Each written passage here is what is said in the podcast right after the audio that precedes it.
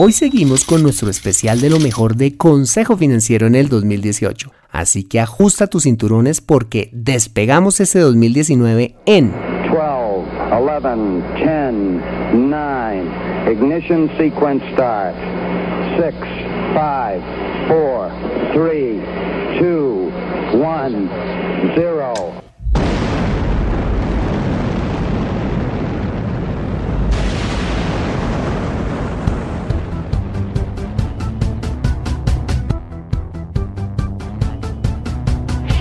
Bienvenido a Consejo Financiero, el podcast de finanzas personales donde aprenderás a manejar inteligentemente tu dinero, salir de deudas, tomar buenas decisiones financieras y alcanzar una prosperidad sólida y duradera. Consejo Financiero son finanzas personales prácticas para gente como tú que desean transformar su futuro financiero. Bienvenido a bordo.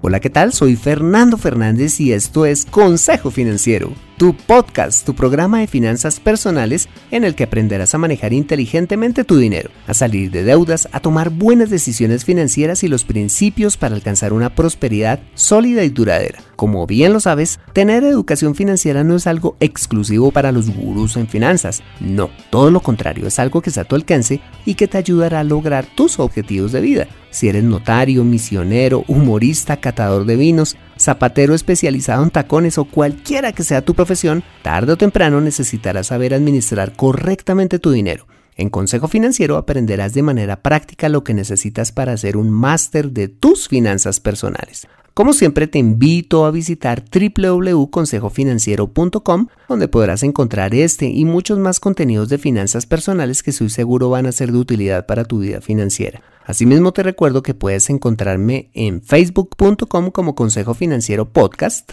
en LinkedIn como Fernando Fernández Gutiérrez y en Twitter como arroba consejo acertado. Bueno, y sin más preámbulos, bienvenidos a bordo.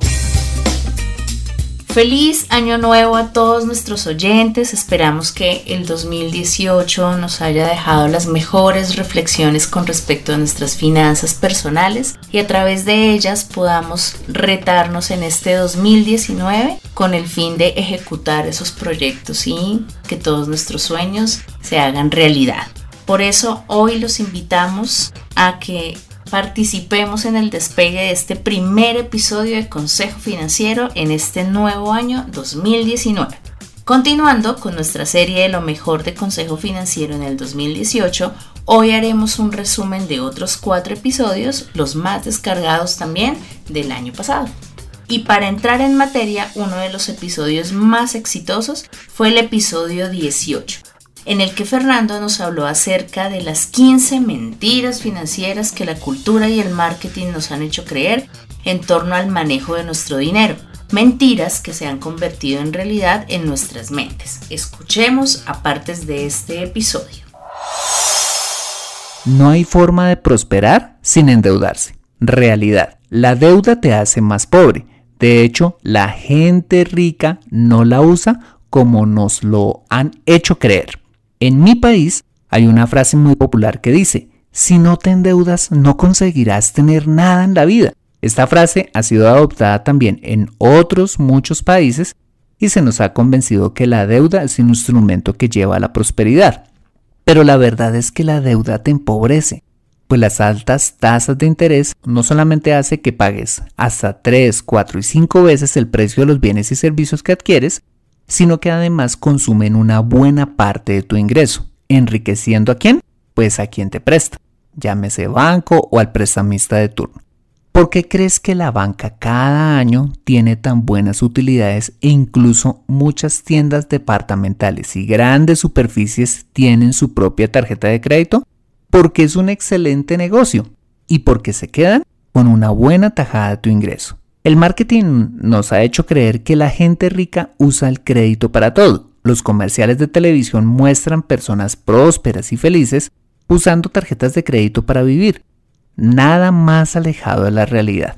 De hecho, los verdaderos millonarios no usan el crédito. usan el ahorro y la inversión. Por eso son millonarios. Te recomiendo leer el libro Viva como un verdadero millonario de Thomas Stanley, un libro que cuenta que las personas más ricas en Estados Unidos no viven en Beverly Hills ni en Park Avenue, sino que son personas como tú o como yo, comunes y corrientes que llevan estilos de vida y hábitos financieros que te sorprenderán. Mentira número 5. Endeudarme para comprar. Un carro nuevo es una excelente inversión. Realidad. Comprar carro nuevo con deuda es el peor negocio, pues pagas intereses y tu vehículo perderá el 60% de su valor comercial en los primeros 5 años. Comprar carro nuevo por sí mismo ya es un pésimo negocio, pues estás comprando algo que se desvaloriza desde el momento en que lo sacas del concesionario. Los vehículos nuevos pierden el 60% de su valor comercial pasados 5 años. Puedes ser muy cuidadoso con tu carro, pero nadie te va a dar más que el precio que se ofrece en el mercado de los usados en el momento que salgas a venderlo. Si además de eso tomas un crédito de vehículo, digamos a 5 años, terminas pagando un 40% adicional por efecto de los intereses. Es decir, al cabo de 5 años, tu flamante carro nuevo te costará más del doble.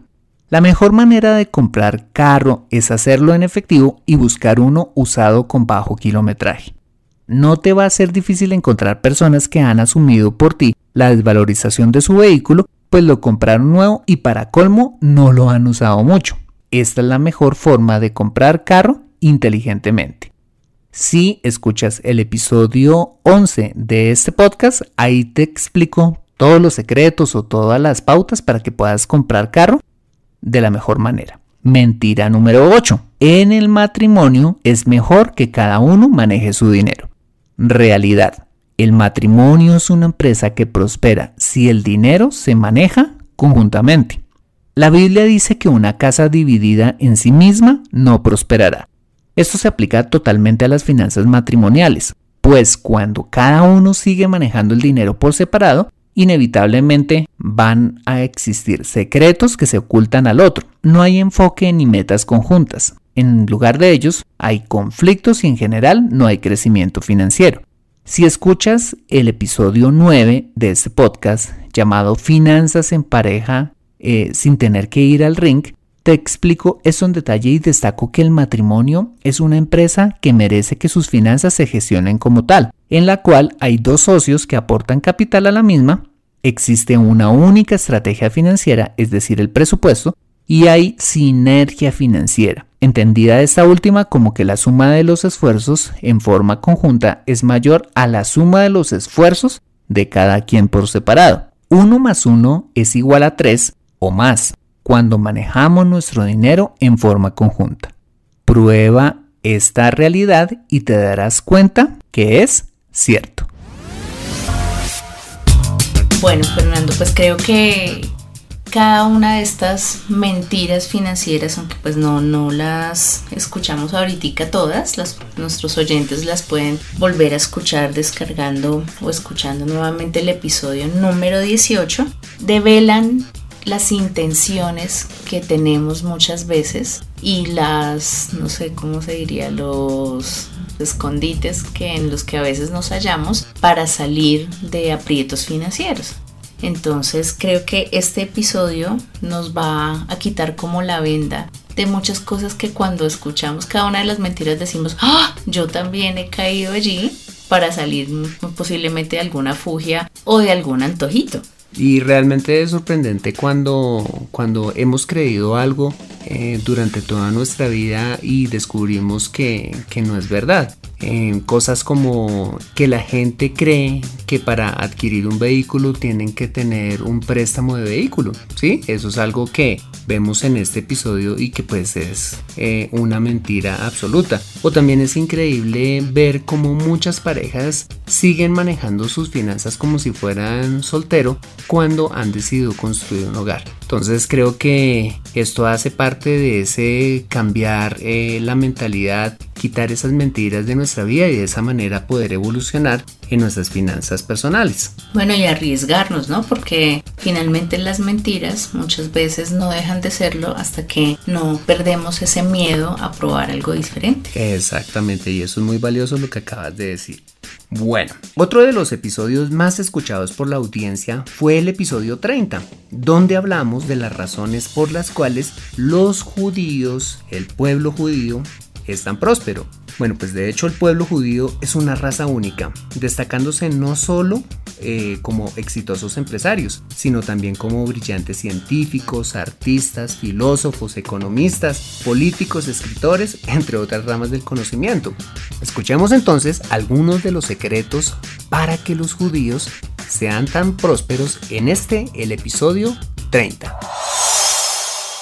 Bueno, en primer lugar, el conocimiento es pilar fundamental de todo judío, no solo de sus libros sagrados y sus tradiciones, sino del conocimiento secular, es decir, la preparación universitaria no judía en todos los campos del conocimiento.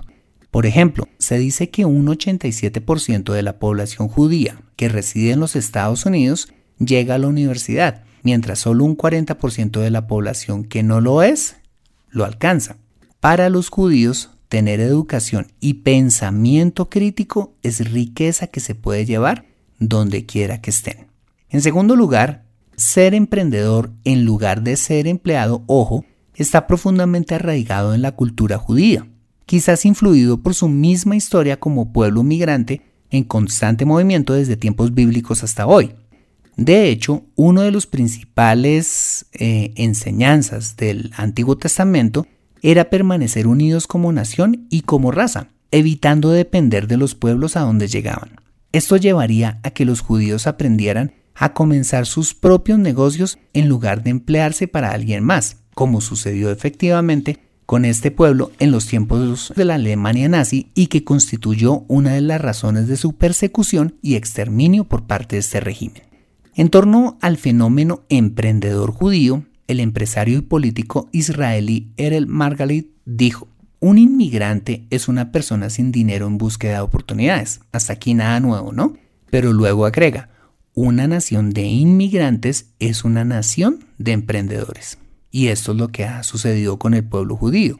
De hecho, con un poco más de 7 millones de habitantes, solo Israel, como país, tiene más compañías enlistadas en el índice Nasdaq, con 63 empresas, que todas las naciones europeas juntas. En general, se tiene actualmente conocimiento de unos 3.850 emprendimientos de alto valor en este país, es decir, uno por cada 1.844 israelíes. Es impresionante. En tercer lugar, la diligencia, el trabajo duro, el ahorro y la inversión son principios vitales para los judíos. Ellos están convencidos que trabajar diligentemente traerá frutos y que para crecer es vital ahorrar y reinvertir lo ahorrado, por supuesto. Y tienen esta política eh, de inversión, digamos, una tercera parte en tierras, otra tercera parte en negocios y una tercera parte en activos líquidos. Para ellos, trabajar para solo acumular dinero en el banco no tiene sentido, mientras que invertir lo ven como una oportunidad para ayudar con empleo a los demás y servir mejor a Dios. En cuarto lugar, encontré que vivir con frugalidad es característico de este pueblo, como lo hemos visto en algunos episodios de este podcast como principio. Viven por debajo de sus posibilidades económicas. Es muy difícil ver a un judío, por próspero que sea, derrochando el dinero en lujos. Para ellos es mejor tener poder económico que aparentarlo con los demás. En quinto lugar, otro principio judío es tratar a los empleados con justicia pagándole lo que es justo y de manera puntual.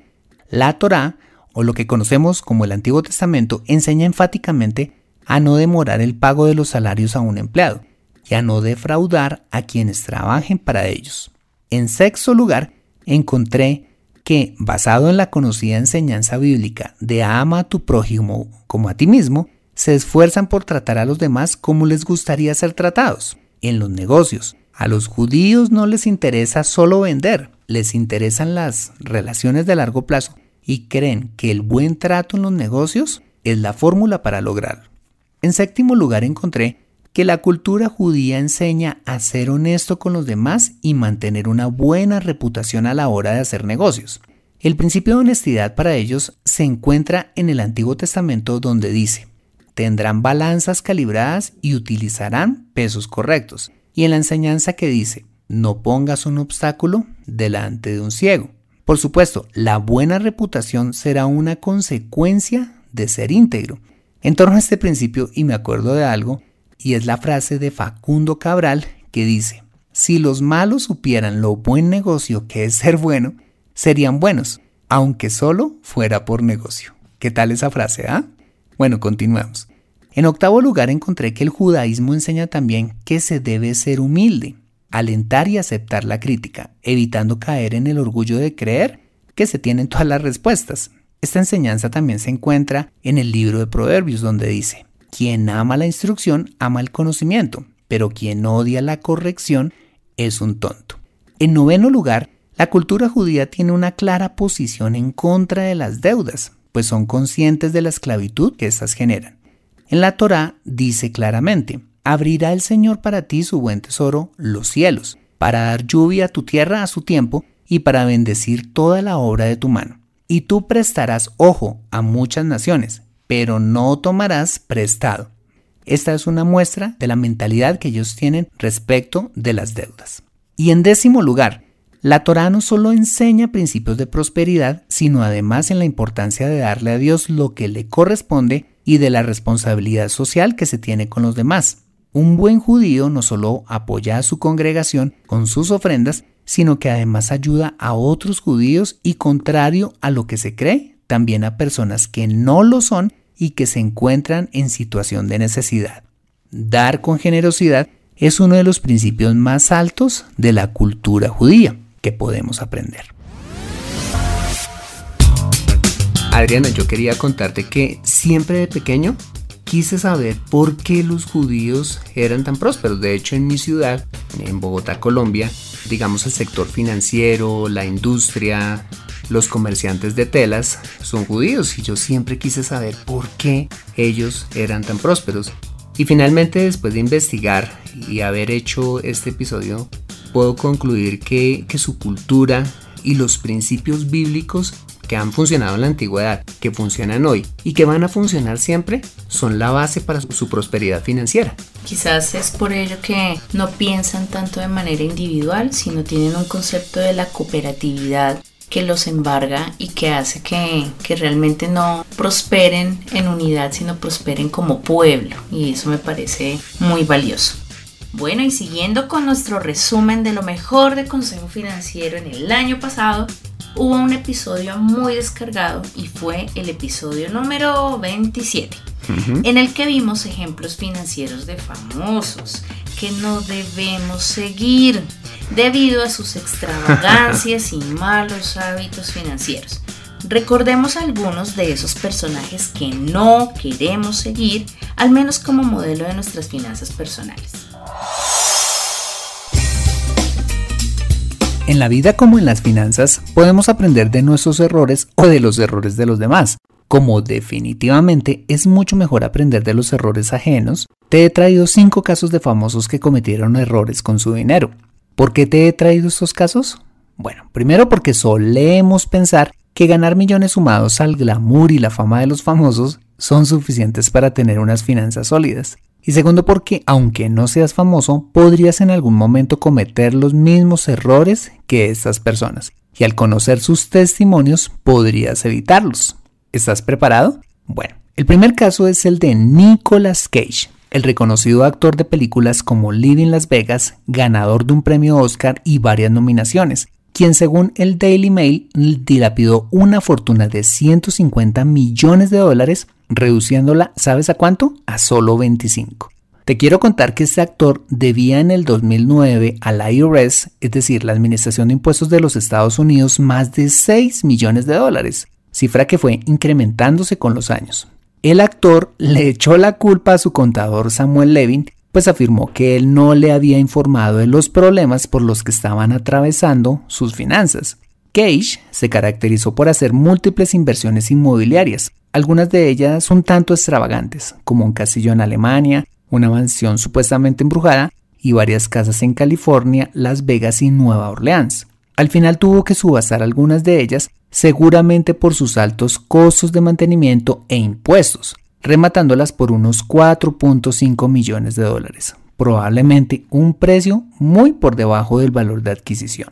Además de sus inversiones inmobiliarias, tenía algunos otros gustos extravagantes. Por ejemplo, adquirió un fósil de dinosaurio, coches lujosos, una colección de cómics, avaluada en 1.5 millones de dólares. En los últimos años, este actor aparentemente ha tenido que aceptar todo tipo de papeles para poder vivir y seguir pagando sus deudas. El segundo caso es el del conocido deportista Mike Tyson, el boxeador más joven en convertirse en campeón mundial de los pesos pesados con tan solo 20 años de edad en la década de los 80. Este deportista, quien ganó cerca de 300 millones de dólares durante toda su carrera, se declaró en quiebra en agosto de 2003 por causa de una mala administración de su patrimonio y también por sus gustos extravagantes. Debía aproximadamente, imagina, 27 millones de dólares, de los cuales 17 eran por impuestos, razón por la cual terminó perdiendo su casa. Entre sus gustos habituales se encontraban joyas, mansiones, autos, celulares, eh, todo tipo de gadgets tecnológicos, fiestas, ropa, motos y hasta tenía tres tigres de bengala. De hecho, gastaba unos 8.100 dólares cada año en el cuidado de dichas mascotas y se dice que llegó a gastar unos 400 mil dólares en fiestas de cumpleaños. Adicionalmente, Tyson tuvo que gastar tristemente cerca de 9 millones de dólares durante su proceso de divorcio con Mónica Turner.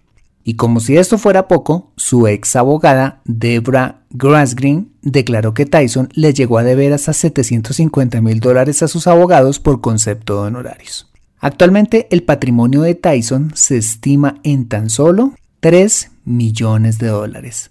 ¿Mm? Actualmente él se dedica a la actuación y a vender su imagen a diferentes marcas. ¿Te imaginas? Pasar de una fortuna de 300 millones de dólares a solamente 3 millones de dólares.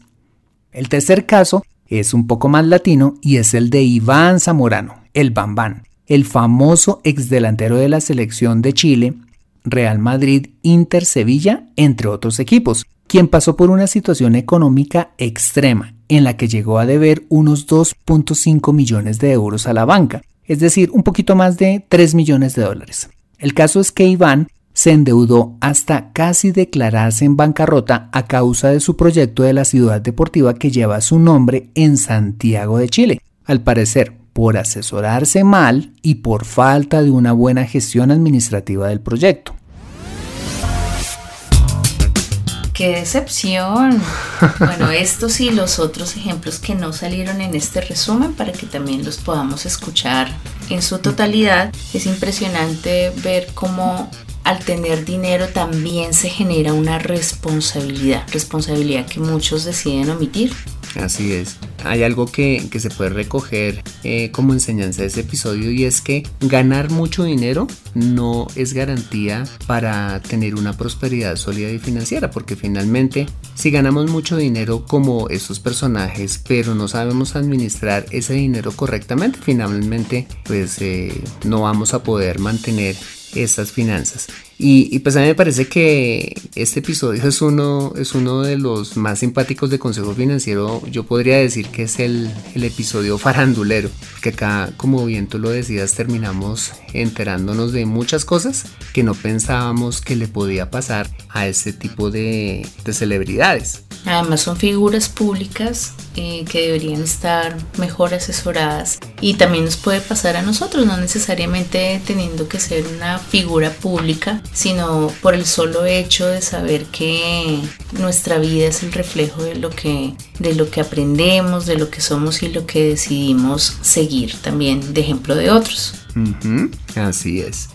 Bueno, pues quiero contarte aquí una evidencia. Quiero contarte que hacer esta serie de lo mejor de Consejo Financiero en el 2018 fue bien difícil, pues gracias a Dios la gran mayoría de los episodios de este año tuvieron muchísimas descargas, como las entrevistas, el episodio 28 titulado Tengo un dinerito, pago deudas o lo invierto, eh, el episodio 53 donde hablamos eh, de los 7 hábitos de la gente altamente efectiva, el episodio 52, donde hablamos de las 7 fuentes más importantes de ingresos pasivos, o el episodio 48, donde hablamos un tema eh, que está y sigue de moda, que son los clubes de bitcoins.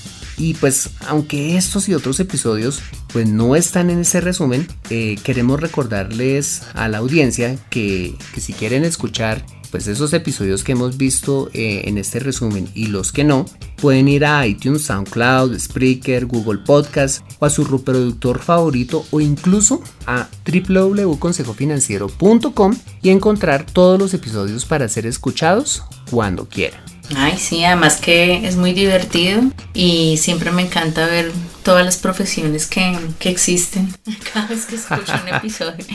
Bueno, y para terminar esta serie con lo mejor del 2018, queremos recordar el episodio 55, donde aprendimos a vender. Una habilidad imprescindible que todos, sin importar cuál sea nuestra profesión, área de conocimiento o oficio, debemos adquirir, que nos llevará a ser personas más exitosas en lo que hagamos y si lo somos, impactaremos positivamente nuestras finanzas personales. Escuchemos entonces a de este maravilloso episodio número 55. Antes de empezar, comencemos hablando de qué es vender. Según la Wikipedia, Vender es la acción y efecto de traspasar propiedad de algo a otra persona tras el pago de un precio convenido. Esta es una definición que me parece totalmente limitada. Personalmente definiría vender como un proceso a través del cual les sirves a los demás, proveyéndoles el producto o servicio que necesitan a cambio de un precio, que puede ser por supuesto económico, pero también emocional, es decir, recibir la satisfacción de poder ayudar a otros así no recibas nada a cambio. Para mí eso es vender. Obviamente si estás escuchando este episodio es porque quieres aprender a vender para incrementar tus ingresos y ya lo veremos a continuación. Pero ojo, si quieres ser un gran vendedor, el dinero no debe ser tu única motivación. Debes genuinamente querer ayudar a los demás. Ahí está la clave del éxito. Muy bien, vender es una habilidad innata en algunos y en otros es algo que debe aprenderse.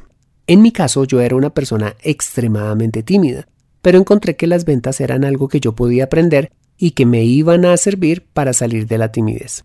A continuación te presento los pasos que me parecen claves si quieres aprender esta maravillosa habilidad. El primer paso es, vende un producto que te encante y por supuesto en el que creas. Cuando estás convencido del producto o servicio que vendes, estás dando un buen paso en el proceso de ser un gran vendedor. Te doy varios ejemplos. ¿Has visto una película que te encantó, visitaste un buen restaurante o compras una determinada marca de ropa de la que eres fan? Mira, estoy completamente seguro que lo primero que normalmente haces es recomendar estos productos. En otras palabras, estás vendiendo a otros ir a ver la película, visitar ese restaurante o comprar X marca de ropa. ¿Lo haces por dinero? Claro que no. Lo haces porque te apasionan estos productos. ¿Cómo sería entonces si te pagaran además por promocionarlos? Si quieres aumentar tus ingresos, empieza buscando vender productos o servicios que te apasionen y todo va a ser más fácil, pues la pasión que sientes por ellos te va a dar el poder de convicción necesario pues, para lograr vender. Te aseguro que si aún no tuvieras experiencia, podrías convertirte en un gran vendedor si sigues este primer consejo. En mi caso, si fuera vendedor de Apple, estoy seguro que sería de los mejores vendedores. Me considero fan número uno de cada producto por su diseño, simplicidad, belleza y altísimo valor agregado. Cada vez que puedo, recomiendo estos productos, pues me apasiona la marca y creo en ella. Si el producto o servicio eres tú mismo, debes gustarte a ti mismo y creer en ti. Si lo que eres hoy dista de quien deseas ser, la pregunta que deberías hacerte es, ¿qué necesito para convertirme en la persona que quiero ser? Y no estoy hablando únicamente de lo físico, pues la apariencia exterior, aunque es relevante, no es lo más importante. Debes preguntarte qué necesitas para ser una persona más preparada intelectual y espiritualmente. ¿Qué estudios debes hacer? ¿Qué lecturas deberías hacer? ¿Qué viajes o experiencias deberías vivir? ¿Cómo y dónde podrías cultivar una vida espiritual profunda? son preguntas que deberías hacerte a la hora de averiguar cómo puedes convertirte en una mejor persona. Cuando trabajamos conscientemente en nosotros mismos, adquirimos esa seguridad que nos permite vendernos a nosotros mismos, no solo en el campo laboral, sino también en la esfera personal. En conclusión, si queremos vender un producto con éxito, debemos creer firmemente en él, ser fan o estar apasionado por él. De esta manera podremos lograr alcanzar éxito en el proceso de ventas. Ok, una vez has elegido el producto o servicio que te apasiona, el segundo paso para volverte un gran vendedor es conocer perfectamente tu producto o servicio y el de la competencia. Si has elegido, por ejemplo, vender una determinada marca de productos de belleza, debes conocer en detalle las características del producto, como sus componentes activos, el peso, las dimensiones, el gramaje, las contraindicaciones o las diferentes presentaciones o referencias de dicho producto. Pero más importante que las características son los beneficios concretos del producto, como los efectos positivos que dejan la piel, eh, la facilidad de uso, la duración o los cambios en la imagen de la persona que los use. En otras palabras, debes convertirte en una persona experta en el producto o servicio que vendas. Pues sumado a tu pasión, el conocimiento te dará una mayor credibilidad a la hora de vender. Pero no basta con conocer a la minucia tu producto o servicio, debes conocer también el de la competencia, pues a la hora de vender te vas a encontrar inevitablemente con personas a las que les han ofrecido o consumen productos y servicios de otras marcas. Saber qué ofrece tu competencia te ayudará a hacerle ver las diferencias a tu posible cliente entre ambas marcas y establecer argumentos sólidos de por qué debe comprarte a ti. Regresando al ejemplo, supón que los productos de belleza que vendes son más caros que los de la competencia. Bueno, no sé si porque yo lo hago, este arte de las ventas que nos enseña cada día más, he aprendido que todos sabemos vender. Lo que pasa es que no todos sabemos que sabemos vender. y eso me parece increíble. Hay gente que, ha llegado al mundo de las ventas por necesidad y a veces se actúa como si fuese vendedor pero realmente es algo muy natural que hacemos todos como dar nuestra, nuestro tip de preferencia, como recomendar un lugar, como vendernos a nosotros mismos muchas veces con lo que hemos aprendido o muchos de ustedes oyentes de este podcast cuando lo venden porque les ha servido simplemente al contar su buena experiencia ahí están vendiendo entonces eso es como para que nos demos cuenta que si todos lo sabemos hacer y lo sabemos hacer muy bien y es un arte maravilloso porque tenemos contacto con mucha gente y además nos lucramos. Sí, estoy completamente de acuerdo contigo, Adri. Es que vender es una habilidad innata que todos y cada uno de nosotros tenemos y que quizás algunos la tenemos más o menos desarrollada. Y yo creo que el reto eh, y lo que nos enseña este episodio es que podamos desarrollar aún más esta habilidad que pueda transformar todas las áreas de nuestra vida y, y por supuesto pues nuestras finanzas personales. Bueno, y esta ha sido la recopilación de los ocho podcasts más escuchados durante el 2018. Esperamos que este comprimido y estos comentarios que pudimos hacer eh, te sirvan también para eh, tenerlos eh, dentro de tus favoritos, quizás volverlos a escuchar, replantear, compartirlos con otras personas y podamos desarrollar muchas habilidades, entre esas la toma de decisiones, entre esas el cambio en nuestro, en nuestro ser y la proyección que tenemos ante los demás. Gracias Fernando por haberme invitado, gracias a ustedes por escucharnos, esperamos que en este nuevo año 2019 estemos supremamente conectados, vienen cosas nuevas y mejores, porque lo mejor está por venir. Conoce cómo salir de deudas en Consejo Financiero. Bueno, este ha sido el episodio número 69 de Consejo Financiero. Doy gracias a Adriana Prado por su valiosa colaboración en este episodio. Bueno, y si te ha gustado, Házmelo saber suscribiéndote al podcast y dejándome una valoración honesta a través de un valioso comentario tuyo en iTunes, SoundCloud o cualquiera de las plataformas digitales donde me escuches, diciéndome si te gustó o no este episodio. Dichos comentarios son muy valiosos para mí, pues me ayudas a construir contenido fresco para el programa. Asimismo, te invito a compartir este episodio a través de tus redes sociales con tus contactos, familia o amigos a quienes consideres les sea útil este episodio para su vida financiera. Bueno, soy Fernando Fernández, tu asesor financiero y anfitrión de este programa. Mis agradecimientos a José Luis Calderón por la edición de este podcast. Muchas gracias por compartir tu tiempo conmigo regresando de tus vacaciones, trabajando allá en el gimnasio con la elíptica, haciendo jardinería o donde quiera que estés y recuerda. Consejo Financiero son finanzas personales prácticas para gente como tú que desean transformar su futuro financiero buena semana y nos vemos en el siguiente episodio. See you later.